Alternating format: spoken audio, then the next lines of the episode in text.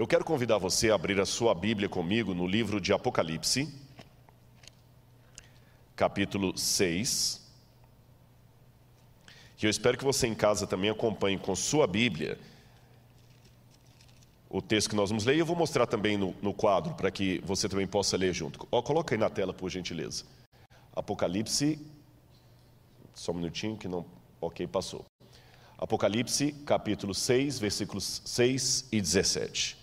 Assim diz: E diziam aos montes e aos rochedos: Caí sobre nós e escondei-nos do rosto daquele que está sentado sobre o trono e da ira do cordeiro, porque é vindo o grande dia da sua ira, e quem poderia poderá subsistir?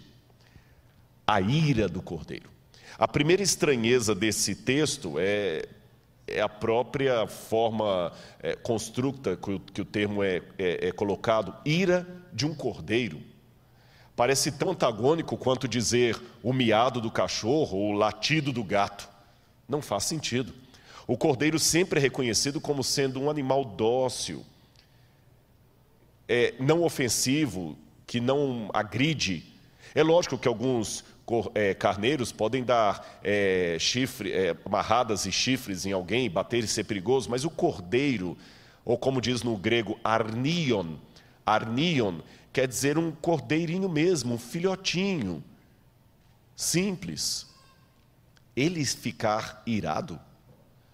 É estranho nós imaginarmos isto, aquele cordeiro que nos ama, que deu sua vida por nós, agora está de repente irado. Por que temos tanta dificuldade de tratar desse assunto da ira do cordeiro? Eu quero mostrar algumas coisas e você entenderá nisso. Coloque na tela, por gentileza. Eu fiz menção durante a semana de um sermão pregado em 1741, um sermão famoso de Jonathan Edward, que ele foi pregado em Enfield, Connecticut. E o sermão era baseado em Deuteronômio 32, 35, que diz: A seu tempo, quando revelar o seu pé, e ele proclamava a ira de Deus sobre o pecado. Os historiadores que colocam esse sermão de Jonathan Edward como sendo um dos mais famosos sermões do mundo, eu fiz menção disso durante a semana, diziam que enquanto ele descrevia a cena do juízo de Deus e as labaredas do inferno abrindo a sua boca e engolindo os pecadores, que as pessoas ficavam tremendo, tão apavoradas, que elas se seguravam nos bancos da igreja com medo do, do chão desaparecer sob os seus pés e elas serem engolidas. Foi um dos sermões mais famosos da história. O título dele, Pecadores nas mãos de um Deus irado. Se eu anunciasse aqui na igreja um sermão com esse título, Pecadores nas mãos de um Deus irado, muita gente ia começar a, a dar dislike sem ao menos assistir. Não faria muito sentido hoje falar de pecadores nas mãos de um Deus irado. Essa imagem não, não é politicamente muito correta para os dias em que vivemos. E por quê? Eu vou explicar para você. Olha aí na sua tela o que eu quero dizer. Você sabe que hoje a ideia de uma pessoa excessivamente irada pode ser considerada até uma mente doentia, que aliás a psicologia classifica como distimia. Quem se lembra do famoso seu Lunga, um dos homens mais mal-humorados do mundo? E dizem que o mau humor chega a ser uma doença crônica que deixa a pessoa chata, uma pessoa é muito difícil de conviver com ela. O ranzinza vive geralmente é, irritado, isolado consigo mesmo, irritado com os demais. A qualidade de vida dele pode ser de depressão e é difícil conviver com alguém ranzinza. O seu, o seu Lunga, ele pode ser até um personagem famoso do folclore nordestino. Aliás, dizem até que ele é tão ranzinza que ele moveu uma ação contra os escritores de cordel do Nordeste que faziam histórias baseadas na sua, no seu temperamento irascível, e ele ganhou a causa. Todo mundo ouviu falar do seu Lunga, e até hoje, apesar dele ter ganhado a causa judicial, até hoje, quando querem no Brasil falar de exemplo máximo de alguém com distimia ou com mau humor crônico, alguém que se ira rapidamente ou com violência, pensam no seu Lunga. E quando a gente fala de Deus, um Deus irado, a primeira imagem que nos vem é de um Deus parecido com seu Lunga. Um Deus que não parece muito politicamente correto. É curioso que realmente a, a imagem de um Deus sentado num trono, de barba branca e cara fechada, com o dedo em riste para destruir pecadores, não parece ser a melhor fotografia de Deus para mostrar. É tão desgastante essa imagem de um Deus irado que já nos tempos, pouco depois do período apostólico, você já tinha Marcião, que era um dissidente do cristianismo, dos hereges, que chegou a proclamar que havia dois deuses: o Deus do Antigo Testamento e o Deus do Novo Testamento, e que os dois estavam em oposição.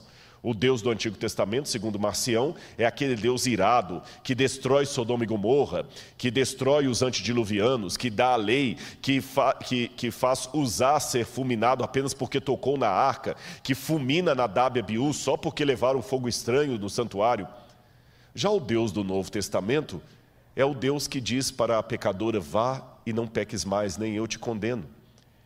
É o Deus que oferece para a samaritana água, é o Deus que tem paciência com os apóstolos, é o Deus do Calvário. E os dois estão em franca oposição. Mesmo que hoje você nunca tenha ouvido falar em Marcião, muitas pessoas acabam ecoando, ainda que inconscientemente, a teologia dele parecem falar de dois deuses distintos, até na teologia evangélica, desculpem os irmãos evangélicos, eu vejo um pouco de marcionismo, quando dividem demais a história da salvação entre o tempo da lei e o tempo da graça. Como se o tempo da lei fosse um tempo de legalismo e o tempo da graça fosse um tempo de, de melhor salvação, de salvação diferente. Não. Moisés, Adão, Elias, Isaías, Daniel, todos que viveram na chamada dispensação da lei foram salvos pela fé, tanto como aqueles que viveram na chamada dispensação da graça. A diferença é que os do Antigo Testamento depositavam a sua fé no cordeiro que haveria de vir, e os do Novo Testamento depositavam a sua fé no cordeiro que veio e voltará. Mas, de qualquer forma, por detrás de tudo isso existe essa dificuldade de conciliar a imagem do Deus Jesus com Deus Javé. Um parece que está pronto a destruir, o outro parece que está só querendo amar e perdoar. Mas o Apocalipse une os dois ao falar da ira do cordeiro. Eu quero mostrar outra imagem para vocês. Você já ouviu falar no mito das fúrias? As fúrias eram divindades romanas que seriam irmãs encarregadas da vingança por um crime cometido. A própria palavra fúria que vem do latim, é uma palavra que remete a essas divindades da mitologia romana e que também havia na mitologia grega. As fúrias, elas atormentavam tanto uma pessoa que até quando a sua alma ia para o Tártaros, elas iam atrás da pessoa atormentando, atormentando pelos crimes que ele fez. Então a ideia da palavra fúria, de onde vem a palavra furacão, significa pessoas que querem atormentar. Então quando você fala da fúria de Deus, da ira de Deus, parece uma imagem das fúrias lá do Império Romano. Aliás, olha no, no seu quadro, quero ainda continuar essa ideia da mitologia e falar que também na mitologia grega, Exíodo falava que quando o titã Cronos castrou seu pai Urano, ele jogou a sua genitália no mar. E as eríneas, as eríneas seriam a versão grega das fúrias. Elas nasceram do sangue de Uranus. Deixa eu contar isso aqui para você.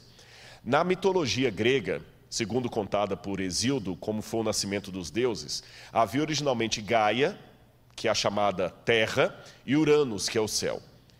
É, Uranus e Gaia coabitaram e tiveram três tipos de filhos. Tiveram os centimanos, tiveram os titãs e tiveram os cíclopes.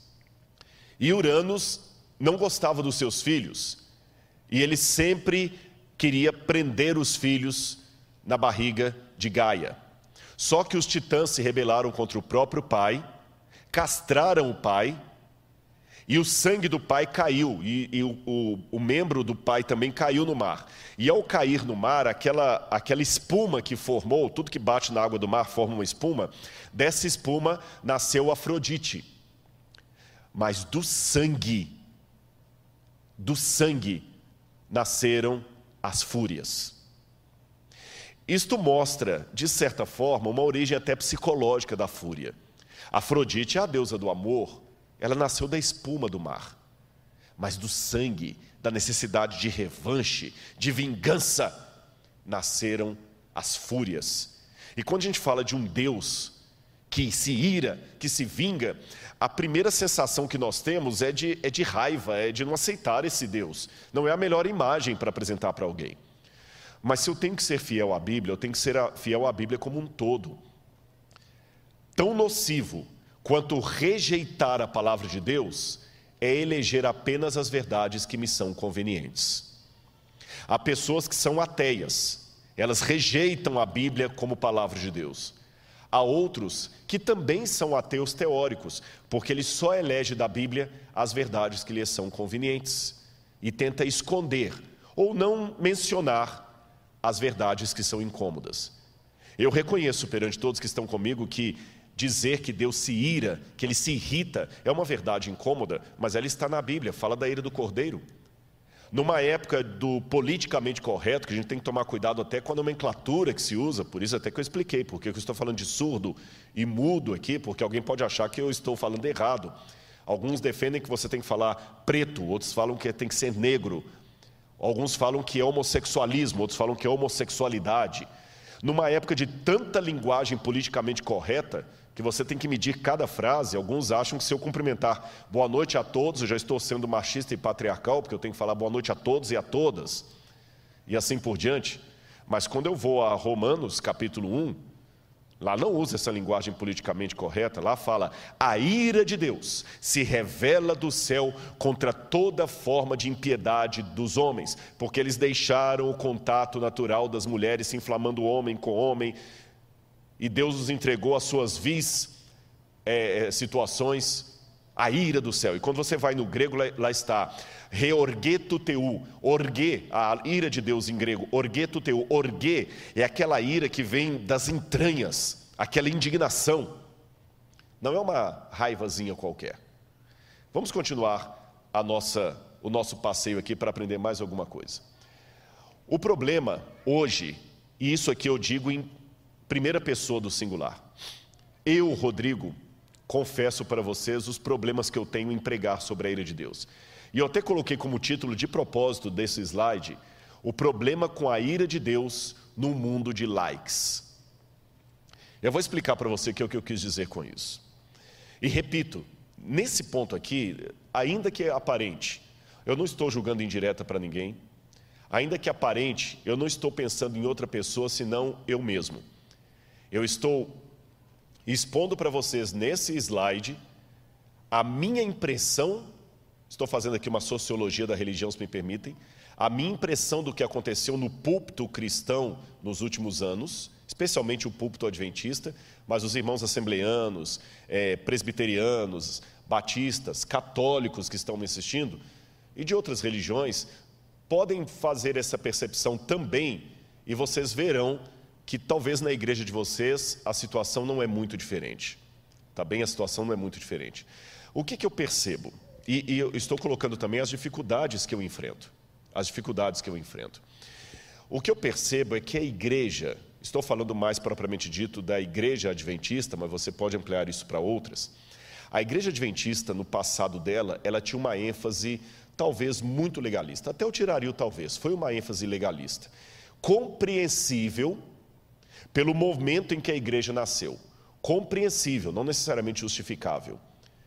Você sabe que quando você nasce em determinado contexto, você tem que dar uma ênfase, alguma linguagem que ela pode ser um pouco extremista. A igreja adventista surgiu numa época em que a lei de Deus estava sendo completamente ridicularizada, é, colocada ao pé.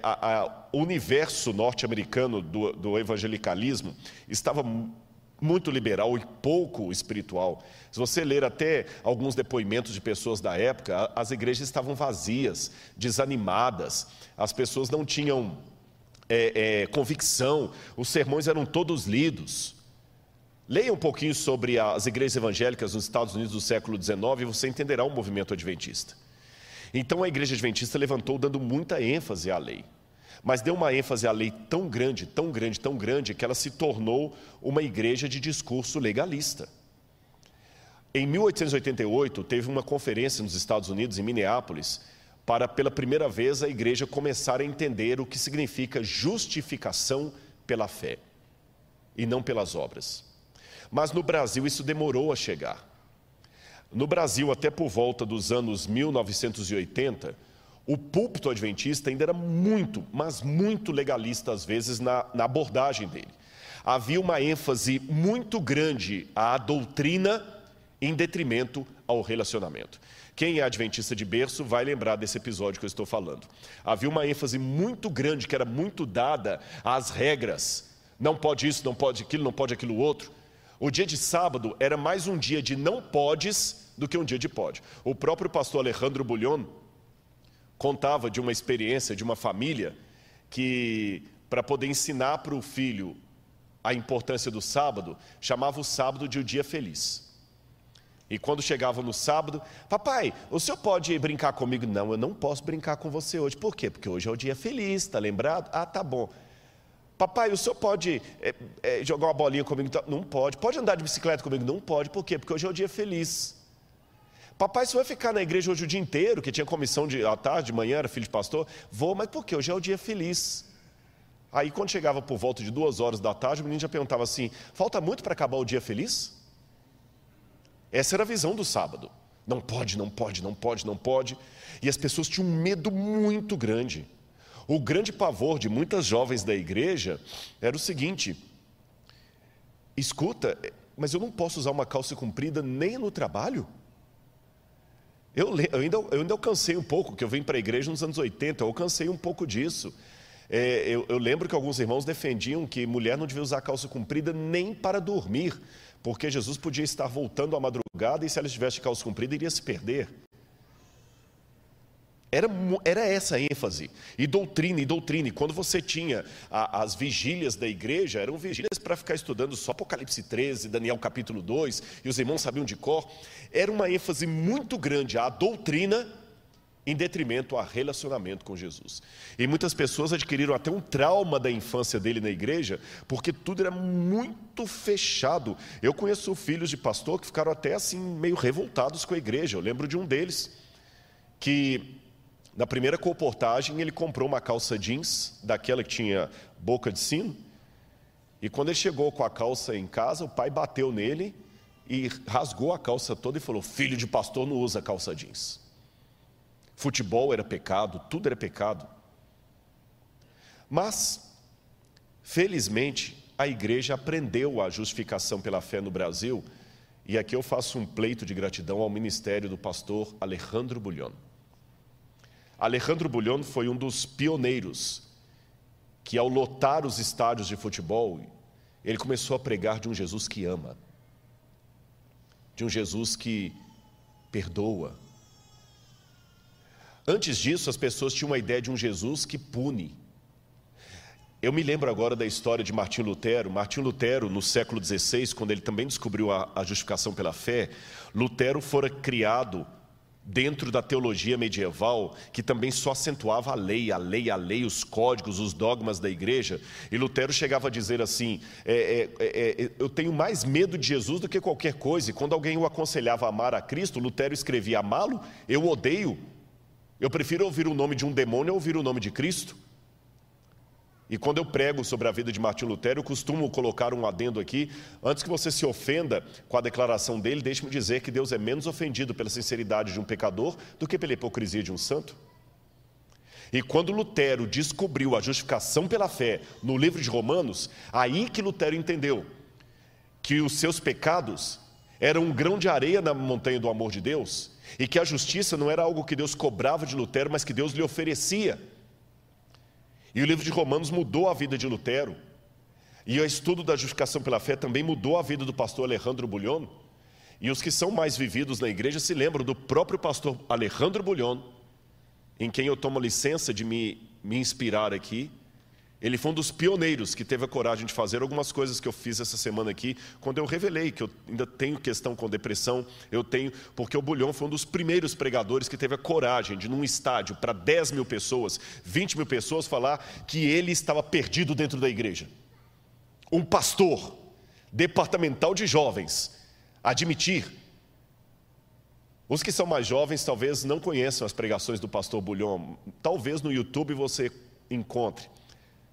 E eu me lembro que eu estava entrando para a igreja naquela época. A Campal de Itabuna, quando ele falou conhecer Jesus é tudo, e o maestro Williams Costa Júnior cantava: Conhecer Jesus é tudo o que preciso conhecer. Entender o amor é tudo o que preciso compreender para ter poder no viver. E eu lembro o pastor Bulhão pregando: não importa quem você é, Deus ama você. E jovens adventistas, talvez alguns até mais velhos ali na igreja, chorando copiosamente, se derretendo aos pés de Jesus, foi maravilhoso. Mas depois da era do pastor Bulhão, e com ele também veio, vieram livros como do Dick Wynne, que escreveu a meditação O Amor que Restaura, Morris Vanden, que escreveu o livro Como Conhecer a Deus, um plano de cinco dias, livros que revolucionaram a igreja. Mas eu vi um movimento pendular. A igreja antes tinha muita ênfase na doutrina em detrimento ao relacionamento. Mas ela passou o pêndulo, pêndulo, perdão, ela passou o pêndulo para o outro lado e agora ela tem muita ênfase no relacionamento em detrimento à doutrina. E numa era pós-bulhão, eu sou obrigado a alertar, é uma leitura que eu estou fazendo em primeira pessoa do singular, que se no passado havia um exagero na doutrina em relação ao em, em detrimento ao relacionamento, vou repetir a frase. Se no passado havia uma ênfase na doutrina em detrimento ao relacionamento que causava um descompasso espiritual, hoje nós estamos numa ênfase no relacionamento em detrimento à doutrina. Eu vou até narrar nas músicas. Vocês já viram como é que eu sou apaixonado com Arautos do Rei. Olha a tônica no passado. Se Jesus viesse hoje, qual seria teu sentir? Talvez tu procurasses te esconder devido a algum pecado. Vocês perceberam? Perceberam a questão do medo? Não estou pejorando, não, foi isso que me converteu, estou apenas fazendo uma leitura. Olha a musiquinha da criança. Cuidado, olhinho com que vê Cuidado, olhinho com que vê. Deus lá no céu está olhando para você. Olha a ênfase. Mas agora olha a ênfase de muitas músicas. Jesus te ama de qualquer jeito. Jesus não julga. Jesus não condena. É quase que uma sensação, desculpem a paródia que eu vou fazer, mas a sensação escatológica que eu sinto é essa que depois do milênio os ímpios vão ressuscitar e quando Jesus for mandar descer o fogo do céu para todo não, Senhor, não faça isso, nós somos a coisa mais linda que o Senhor criou. O Senhor não vai ter coragem de destruir a gente, o Senhor não condena. Aí Deus, como um pai laço, dirá: É, vocês sabem que eu tenho coração mole, né? Eu não tenho coragem de destruir vocês. Ah, desculpa, gente. Eu sei que eu falei que eu ia descer o fogo, mas não dá. Eu não tenho coragem. Desculpa, eu não tenho, não tenho. Quem é mãe me entende, né? Eu não vou ter coragem. Abra as portas da Nova Jerusalém, deixa todo mundo entrar. Até Satanás e os, e, e os anjos também entrem para cá. Eu tenho coração mole, eu não vou deixar ninguém ir para o inferno. Desculpe a paródia, mas se com muito respeito eu fiz essa leitura da, da visão do passado, é a autocrítica que eu faço da geração a qual eu pertenço. Então, quando eu vou ao Apocalipse e leio sobre a ira do cordeiro, eu tento, repito, estou falando a primeira pessoa do singular, eu tento equilibrar esta relação entre doutrina e relacionamento, entre amor e santificação. Porque eu sei que se eu pregar só um lado, eu estarei pregando um evangelho manco. E um evangelho manco é como um carro de três rodas não vai para lado nenhum. E de carro que não vai para lado nenhum, pastor entende. O dele está no concerto tem duas semanas. Perceberam? Volte, por gentileza, o slide, que eu ainda quero fazer alguns comentários de coisas que eu me preocupo em relação a mim mesmo e a minha pregação. Coloca lá, por gentileza. Eu, vivendo no mundo de likes, o pastor me perguntou quantos seguidores eu tenho no YouTube aqui, 720 mil. Eu, às vezes, me sinto um pouco numa camisa de força. Estou pensando em voz alta, onde eu sou obrigado a colocar coisas que podem dar mais likes e evitar os dislikes. É uma tentação. E para eu evitar os dislikes, eu vejo que hoje é proibido proibir. Eu vejo que hoje eu tenho que seguir o pêndulo homilético. Eu tenho que dar ênfase ao relacionamento em detrimento à doutrina. Porque se eu ficar falando de doutrina, muita gente não vai gostar. Eu tenho que ser descolado para eu ganhar likes, não almas, likes. E em ser descolado, uma pergunta que eu faço para mim mesmo: eu fico muito feliz. A igreja me deu um, terno da Brooksfield, desculpa, é uma loja boa. Mas eu ainda me preocupo. Não estou desdenhando o presente da igreja, de jeito nenhum, não é isso. Mas é uma reflexão que eu faço, eu me preocupo com aquela questão da modéstia cristã. E permitam-me aqui os irmãos, eu acho que muito tempo nós tivemos um discurso patriarcal ao falar da modéstia cristã, porque só falava da mulher. Modéstia cristã tem a ver com joias, com saia, mas a modéstia cristã não tem a ver também com a roupa do homem? Eu acho que o jeito que eu me visto pode ser um bom ou um péssimo testemunho a respeito daquilo que eu represento. E eu sei que eu tenho que me vestir de uma maneira jovial para atrair os jovens, mas eu, Rodrigo, fico pensando: será que eu não estou usando a desculpa da adequação para ser moderninho? Será que agora, sob a edge de atingir o jovem, eu estou aproveitando isso como desculpa para ser altamente vaidoso e descolado, sob a pretensão de que estou sendo assim apenas para atingir o jovem, que eu não quero para ser tiozão? Será que eu não estou tão preocupado em ser descolado que agora eu me vendo na minha identidade denominacional só para ser descolado e ter mais likes? É a preocupação que eu faço todo dia comigo mesmo. Continua, por favor. Outro problema.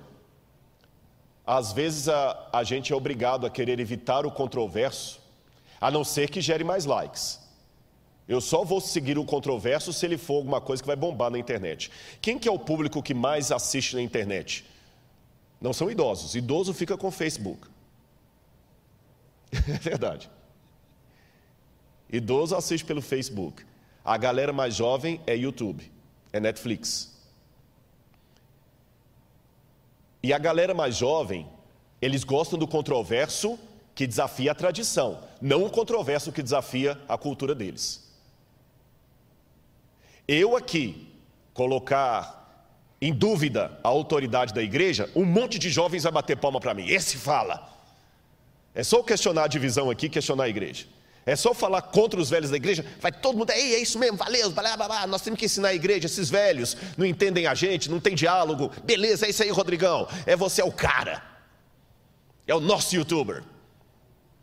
Mas se eu questionar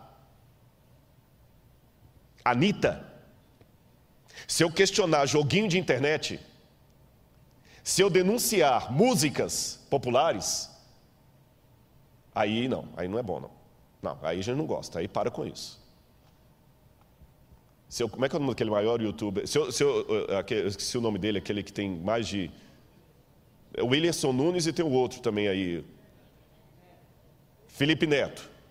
Se eu detonar com o Felipe Neto aqui, não, não, não, é, é Rodrigo Quadrado não entende. Se eu detonar, só eu estar mencionando o nome dos dois aqui, eu sei que alguém vai falar, Rodrigo, você não deveria falar do nome deles em público. Tem que respeitar, nós temos que ganhar esse pessoal. Você está muito com uma ideia de nós e eles. Cadê o amor? Nós temos que abraçar, você não pode detoná-los em público. Mas se eu julgar em direto aqui contra o pastor Ayrton Keller, aí vai ter um monte de retweet. Parabéns, isso mesmo, fala mesmo. Ou seja, eu tenho que evitar assuntos controversos, a menos que seja um controverso que atrai a juventude. Se eu escrever um livro, A Vida de Ellen White, os mais idosos da igreja e teologandos vão ler para cumprir a matéria de história do Adventismo. Mas se eu escrever um livro, A Vida Secreta de Ellen White, a verdade que a igreja quis esconder, nossa. Eu não dou dois dias para eu ter mais de um milhão de exemplares aí vendidos aí, até sendo na Veja. Entendeu o que eu falei do controverso? Que tipo de controverso eu estou sendo na internet? Vamos continuar aqui. Outra, eu tenho que aprender que no mundo de likes, o correto é falar de amor, mas nunca falar de santificação, renúncia. E por fim, pregar apenas verdades que são convenientes. Repito, irmãos, essa lista que eu apresentei aqui, Deus é testemunha. Eu não ia ser estúpido de mentir para o Espírito Santo. Deus é testemunha que essa lista eu fiz pensando no meu canal do YouTube. Essa lista eu fiz pensando na minha atitude. E não quero que você pense assim, ah, o Rodrigo está falando isso porque ele é, ele é exemplo. Não, não, não, não. Eu estou falando que eu posso escorregar. E já até já escorreguei. Pode ser que amanhã eu coloque um vídeo que eu falo assim, gente, eu não deveria ter colocado esse vídeo. Meu Deus, que besteira que eu fiz. Às vezes eu dei uma resposta que não deveria ter dado. Mas eu estou apenas mostrando para vocês algo chamado alta crítica. E estou pedindo a Deus para que eu consiga o equilíbrio entre doutrina e relacionamento. Que eu pregue um Deus de amor, mas um Deus que pune que eu pregue um Deus que salva, mas um Deus também que destrói no lago de fogo e enxofre. Porque se eu não fizer um equilíbrio entre essas duas coisas, eu estou selecionando da Bíblia o que me convém. E Deus fala: Isso não dá, quem comigo não ajunta, espalha. Ou eu aceito a Bíblia de Gênesis ou Apocalipse, ou então não aceito a Bíblia, gente, porque está tudo em cadeia. Por exemplo, eu sei que, como tem pessoas de várias religiões me ouvindo, se você já escutou algum teólogo falando com você que um Gênesis é um mito, que não existe Adão e Eva, que isso é um mito, que os conservadores, a teologia fundamentalista que não entende isso. Então nós temos um problema, que se o Gênesis é mito, não teve pecado. Se não teve pecado, não tem redenção. Se não teve redenção, Jesus não teve morte redentora. Se ele não teve morte redentora, o que, ele veio fazer aqui? Tudo cai por terra. Vamos continuar a nossa colocação aqui. Agora, Apocalipse 19, 13 e 15 fala da volta de Jesus numa forma muito interessante, que ali tem até um, um, um vídeo para vocês verem. Eu vou ler aqui, mas olha a imagem que está lá. Apocalipse 19, versos 13 e depois o verso 15. Quando fala de Jesus voltando, diz que ele está vestindo com manto encharcado de sangue, e o seu nome é o Verbo de Deus. E fala no verso 15 da sua boca sai uma espada afiada para com ela ferir as nações. Ele mesmo as regerá com cetro de ferro. Ele mesmo é o ele mesmo é o que pisa o lagar do vinho do furor da ira do Deus Todo-Poderoso.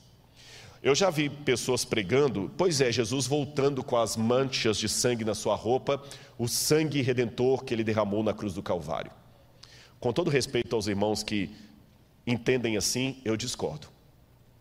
Esse sangue que está nas vestes de Jesus não é o sangue que ele derramou na cruz do Calvário. Sabem que sangue é esse? A imagem é dantesca.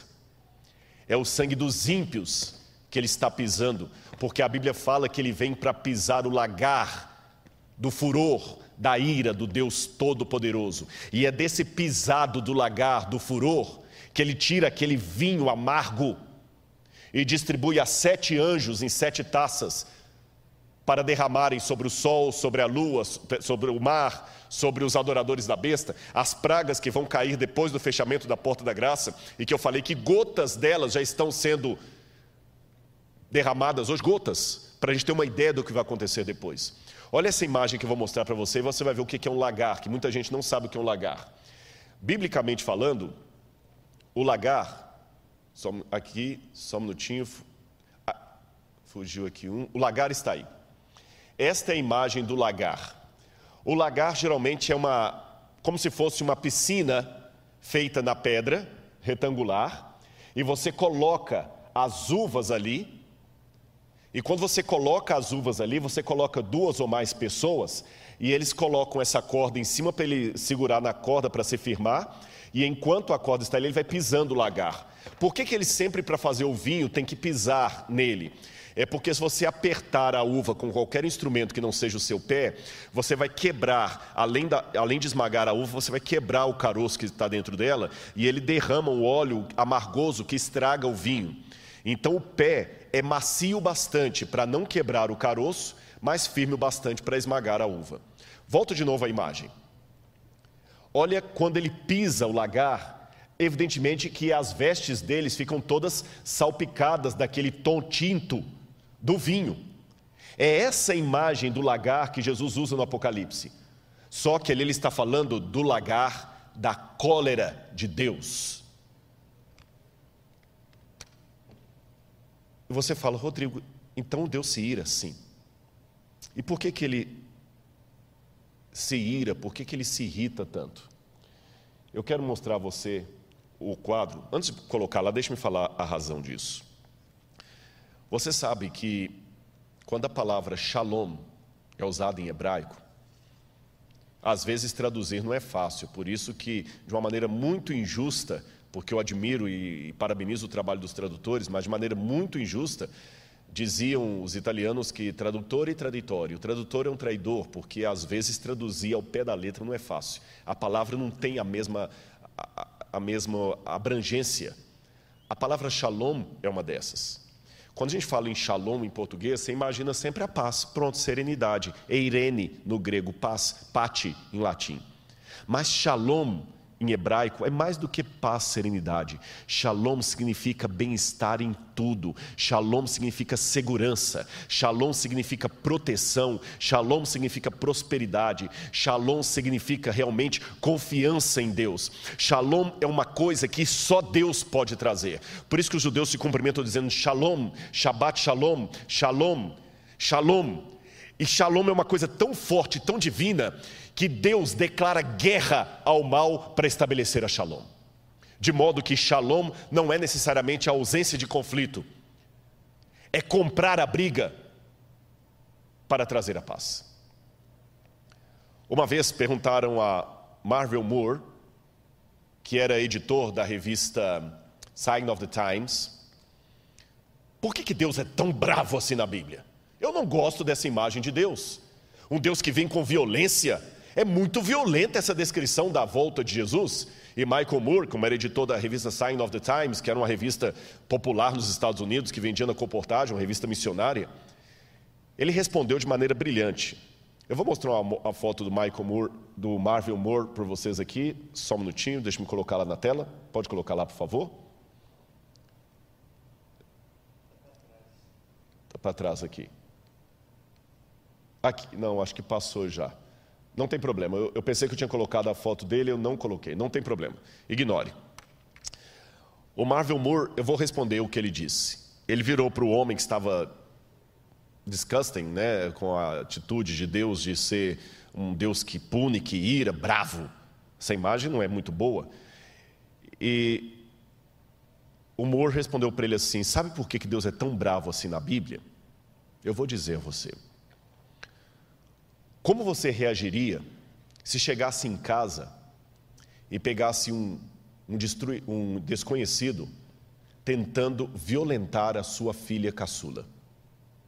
O que você faria? Qual seria o seu sentimento? O homem respondeu: seria de raiva absoluta, de ir acima de tudo. Eu ia voar naquele camarada para proteger minha filha. E Moore diz: Pois você acabou de descrever o sentimento de Deus. Eu sei que os sentimentos de Deus são superiores ao nosso. Eu sei disso. Mas eles não são totalmente desassociados do nosso. Quando eu digo que os sentimentos de Deus são superiores aos meus, é porque a comparação não é exata. Nós falamos de Deus por analogia, não por é, verossimilhança, semelhança. É por analogia. Por exemplo, eu amo, Deus também ama. Mas eu não amo como Deus ama, porque Deus é amor. Eu não sou amor. A essência de Deus é amar. A minha não, porque eu amo, mas eu poderia não amar. Deus não tem como não amar. Deus é pai, Mas Deus não é pai como um homem normal é pai, porque o homem, para ser pai, tem que ter uma mulher com a qual ele tem relação sexual e nasce uma criança. Deus gera filhos sem precisar ter uma parceira, uma companheira. Entendeu? Mas isso também não significa que quando eu digo Deus Pai, que não tem associação nenhuma com a figura paterna no bom sentido dela. Isso não significa que quando eu digo que Deus ama, não tem, é, é, é, é não tem nenhuma analogia com o fato de uma mãe que ama o seu filho. Por isso que eu digo, Deus está mais interessado em salvar você do que uma mãe de tirar um filho de uma casa pegando fogo. E na ótica divina, no caráter de Deus, a justiça e o amor não são coisas opostas. Então, mesmo amando, ele exerce a sua ira. Sabe por quê? A ira de Deus é contra o mal. Então, quando ele acerta os ímpios, não é os ímpios que ele quer acertar, mas o mal que eles incorporam. É como se eu falasse assim: saia da frente porque eu vou ter que atirar. E você não sai da frente. Você não é o meu alvo. O meu alvo é quem está atrás de você. Mas por você não aceitar sair da frente, eu acabo acertando você. Quando Deus coloca a ira dele sobre os ímpios, não é os ímpios que ele quer acertar, é o mal que eles não querem deixar. Aquela imagem do lago de fogo e enxofre é Cristo também chorando, porque eles não precisavam estar ali, porque ele enfrentou o lago de fogo e enxofre por eles. Por outro lado, a ira dele é justamente pelos problemas que você passou. Eu quero mostrar uma última imagem para vocês. Essa imagem aqui, que vai aparecer na tela agora, é uma imagem real de policiais estourando um cativeiro. Eu lembro dessa reportagem. Volta para mim, por favor. Essa reportagem é, é, muito semelhante a várias outras que você já ouviu falar. A filha de um empresário foi apanhada num cativeiro, como tantos outros e às vezes o sequestrador ele é covarde, ele é cruel, ele é mau, ele é ímpio. Lembra o irmão daquela dupla sertaneja, não sei se é o, Leandro e Leonardo, que eles cortaram a orelha do rapaz e mandaram para a família? Agora imagina a aflição da família. E essa menina estava, se eu não me engano, há, há semanas na mão dos sequestradores. E a polícia conseguiu descobrir, através da inteligência, onde aquela menina estava. E a polícia foi quebrar estourar o cativeiro. E quando eu vi a imagem, porque era essa época que tinha esses policiais que acompanhavam com o, o cinegrafista, quando eu vi a reportagem, eu entendi o significado da expressão estourar o cativeiro, porque literalmente é isso, estoura o cativeiro. E até o, o apresentador, que também entendia do mundo policial, explicava para todos, na época, telespectadores, hoje não se usa mais essa expressão, hoje é só espectadores, porque muitos vêm pela internet, mas os telespectadores, ele explicava o porquê daquilo ali. Ele queria dizer: olha, eles têm que fazer isso porque é um jogo psicológico. Eles têm que mostrar para o bandido que eles estão com raiva do que ele fez e que a sociedade está indignada. Isso torna o, o bandido desnorteado. E irmãos, foi muita coisa, parecia cena de filme de guerra, cena de guerra. Aqueles dois policiais que estavam indo no mato não eram ninguém perto do grande batalhão que estava ali. Eles foram primeiro, assim, de maneira silenciosa, com cães farejadores, já sabiam a casa onde estava a menina, tinha uns dois ou três, não lembro, miliantes lá dentro. E de repente, quando o, o, o, o comandante deu o sinal pelo rádio, todos parece que eram ensaiados fizeram barulho ao mesmo tempo. Apareceu um helicóptero, não sei de onde, começaram a jogar bombas de, de, de, de efeito, com bomba, aquela coisa, e, e o cara, no, tipo um megafone, dizendo assim: a casa caiu, a casa caiu parado. E começou um pulando para lá, mas engraçado, que eu repito, eu não lembro quantos miliantes estavam na casa, mas eles saíam eu digo mesmo, como rato, sabe quando você dedetiza uma casa e começa aquele monte de barato ou rato do bueiro? Foi assim, eles começaram a pular, um pulou, o outro pulou, daqui a pouco um pulou, o, o, o policial estava com o repórter atrás, baixa, baixa, baixa, a casa caiu, abaixa, abaixa, o cara estava sem camisa assim, abaixou, e o sniper assim, bomba, e alguns começaram a atirar para cima, mas foi uma coisa tremenda. E de novo, o apresentador do programa explicou que era uma, uma gangue muito perigosa, uma quadrilha, muito bem montada, e eles tinham que fazer aquilo porque eles tinham células em vários pontos, então tinham que rastrear tudo, não podia deixar ninguém escapar. Eles cercaram a área mesmo. E é lógico que todo aquele barulho, toda aquela, a, a, aquela explosão e, e cachorro latindo, aquela coisa que assustou os bandidos, assustou, evidentemente, a moça que já estava apavorada. Num primeiro momento, ela não ficou aliviada, ficou apavorada. Ela entrou em choque. E automaticamente já veio uma policial feminina. Parecia que estava chuvoso aquele dia. E a policial feminina já colocou a, um, um cobertor, né? Falou, calma, calma, calma, calma. Parece que a policial tinha até treinamento em psicologia. Calma, estou com você. Tá tudo, já vieram os paramédicos e ela tremendo, tremendo, sem entender. Você viu que ela saiu meio trêmula. Calma, você. E eu lembro, falou assim, você está salvo. Eles colocaram um quadriculado no rosto da menina. Você está salvo. O seu pai mandou buscar você. Meus amigos, meus irmãos, a volta de Jesus é descrita na Bíblia com barulho, som de trombetas, terremotos, a terra vai entrar em, em, em combustão. Um dia desse que a gente estava é, voltando para o hotel, eu estava comentando com a irmã Genia, ela falou, já pensou a volta de Jesus, esses prédios todos caindo? Eu falei, eu fico imaginando como é que vai ser. A terra vai se abrir, vai vir fogo, vai vir raio do céu, barulho, terremoto, trovão. Não se preocupem, a tropa de elite de Deus está vindo com fúria, com raiva, para tirar você desse cativeiro. Meu irmão, na Bíblia não diz que é pecado nós irarmos, irai-vos e não pequeis. A Bíblia fala que eu não devo ter rancor, é, é, rancor, falta de perdão, mas a ira contra o pecado eu tenho direito a ter. A indignação com que o diabo está fazendo comigo e com você, eu tenho o direito de ter. Deus me deu esse direito legítimo. Ter paciência no sofrimento e na provação que eu tanto preguei não significa masoquismo, não significa gostar de sofrer. E quando um pregador se levanta com indignação e denuncia algumas coisas do púlpito, não é por amor do panfletário, é uma indignação coletiva do que está acontecendo nesse mundo. Eu estou indignado por ter haver crianças morrendo na África. Eu estou indignado por haver crianças morrendo no Brasil. Eu estou indignado porque há mulheres que estão apanhando do marido em casa. Eu estou indignado pelo que o diabo está fazendo na minha vida. Eu estou indignado até com os erros que eu cometo. Ou que o diabo às vezes me faz cometer. Alguns voluntários, outros levados, não importa. Eu estou indignado pelo que está acontecendo com você. Então Deus está voltando. Ele fala assim: basta, o diabo já foi longe demais. E sabe aquele pai que entra para defender sua filha e luta com o bandido? Deus está voltando para lutar por você. É por isso que a volta de Jesus é uma cena de ira do cordeiro. Ele vem.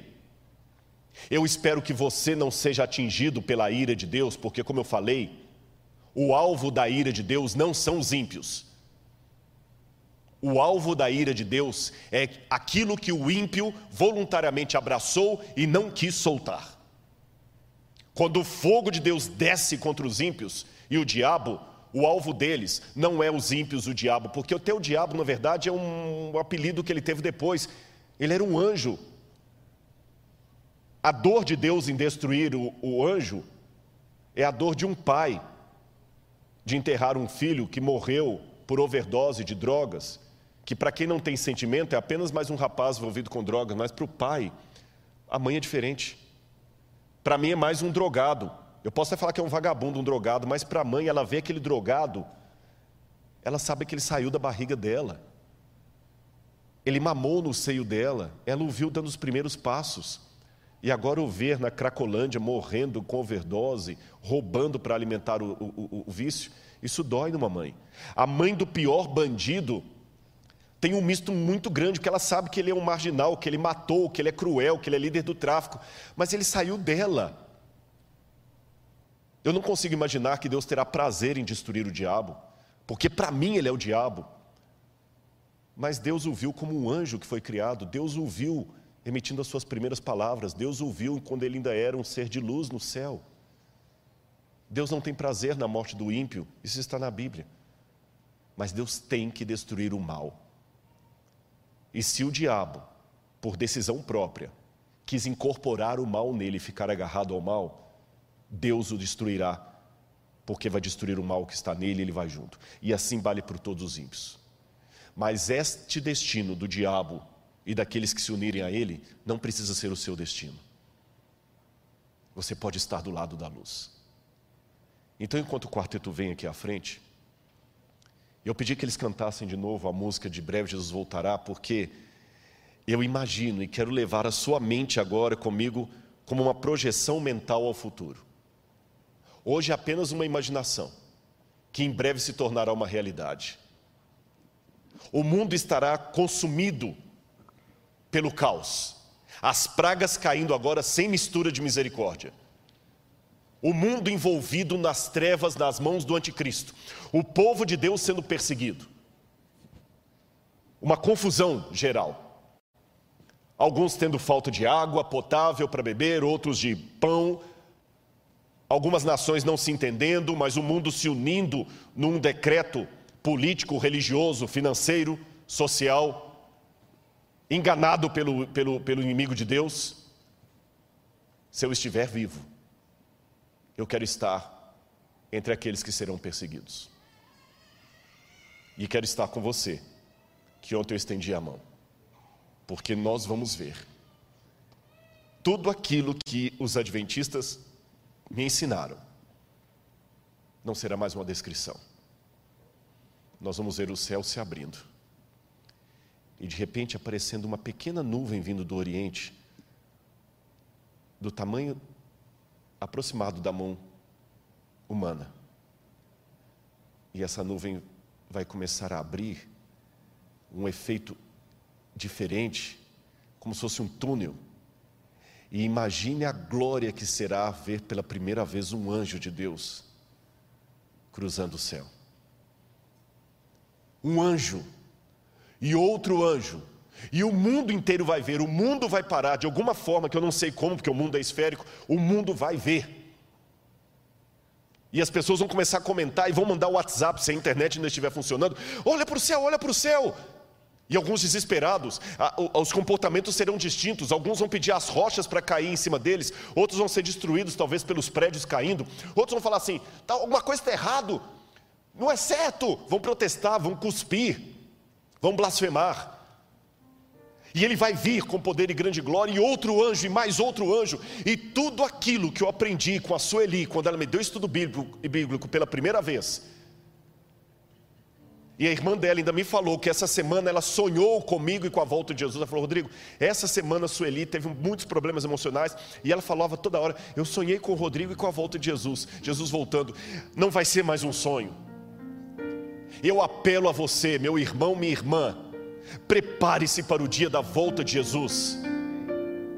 A ira do cordeiro é contra o mal, a ira do cordeiro é a seu favor. Lembre-se agora, em nome de Jesus, de tudo que o diabo já fez com você, as lágrimas que você derramou, lembre as ofensas que você recebeu, as injúrias, as doenças que você teve que enfrentar, as orações não respondidas, as perguntas que você fez sem ter entendimento. Lembre as vezes que você só fez o bem e só teve problemas. Lembre as vezes que você foi um Jó do século 21. Lembra todos os momentos de dor e entenda: Deus está indignado. Ele está indignado. Todas as vezes que você sofreu problema de racismo, todas as vezes que você sofreu problema de indignação, todas as vezes que você sofreu violência doméstica, Ele está indignado. Também está indignado todas as vezes que você pecou, porque Ele perdoou você, mas Ele sabe o que levou você ao pecado e ele vai voltar com poder e grande glória. Breve Jesus voltará. E eu quero estar com você naquele dia. Esta música para mim, com as várias versões que ela já teve, deveria ser o hino oficial da Igreja Adventista do sétimo dia. A volta de Jesus. Eu ainda creio. E quero ter você comigo. Preste atenção nessa música. Venho sem demora. Amém. Ora vem, Senhor Jesus. Vamos orar? Feche o seu olho agora e vamos orar ao nosso Deus. Volta, Senhor. Vem buscar o teu povo. Nós estamos cansados desse mundo, Pai. Porém, mais do que ver um mar de vidro, mais do que viver eternamente, mais do que ter o pão da vida, nós queremos ver o nosso Jesus. Nós queremos o céu porque teremos a companhia de Cristo para sempre. Fica conosco, ó Deus. Eu procurei fazer a minha parte aqui usado por Ti. Que o Teu nome seja louvado por tudo e pelas pessoas que estão sendo ganhas por Tua palavra. Eu abençoo a todos agora, com a bênção do Deus de Abraão, de Isaac e de Jacó. Cuida dos teus filhos, por amor do teu nome. Amém, Senhor. Foi um prazer estar com você, que Deus abençoe você ricamente. E lembre-se, dia 7 de, nove, de outubro, estare, dia 10 de, de outubro, nós estaremos de volta aqui para a Maratona Espiritual. Um bom sábado, que Deus abençoe a todos. Amém.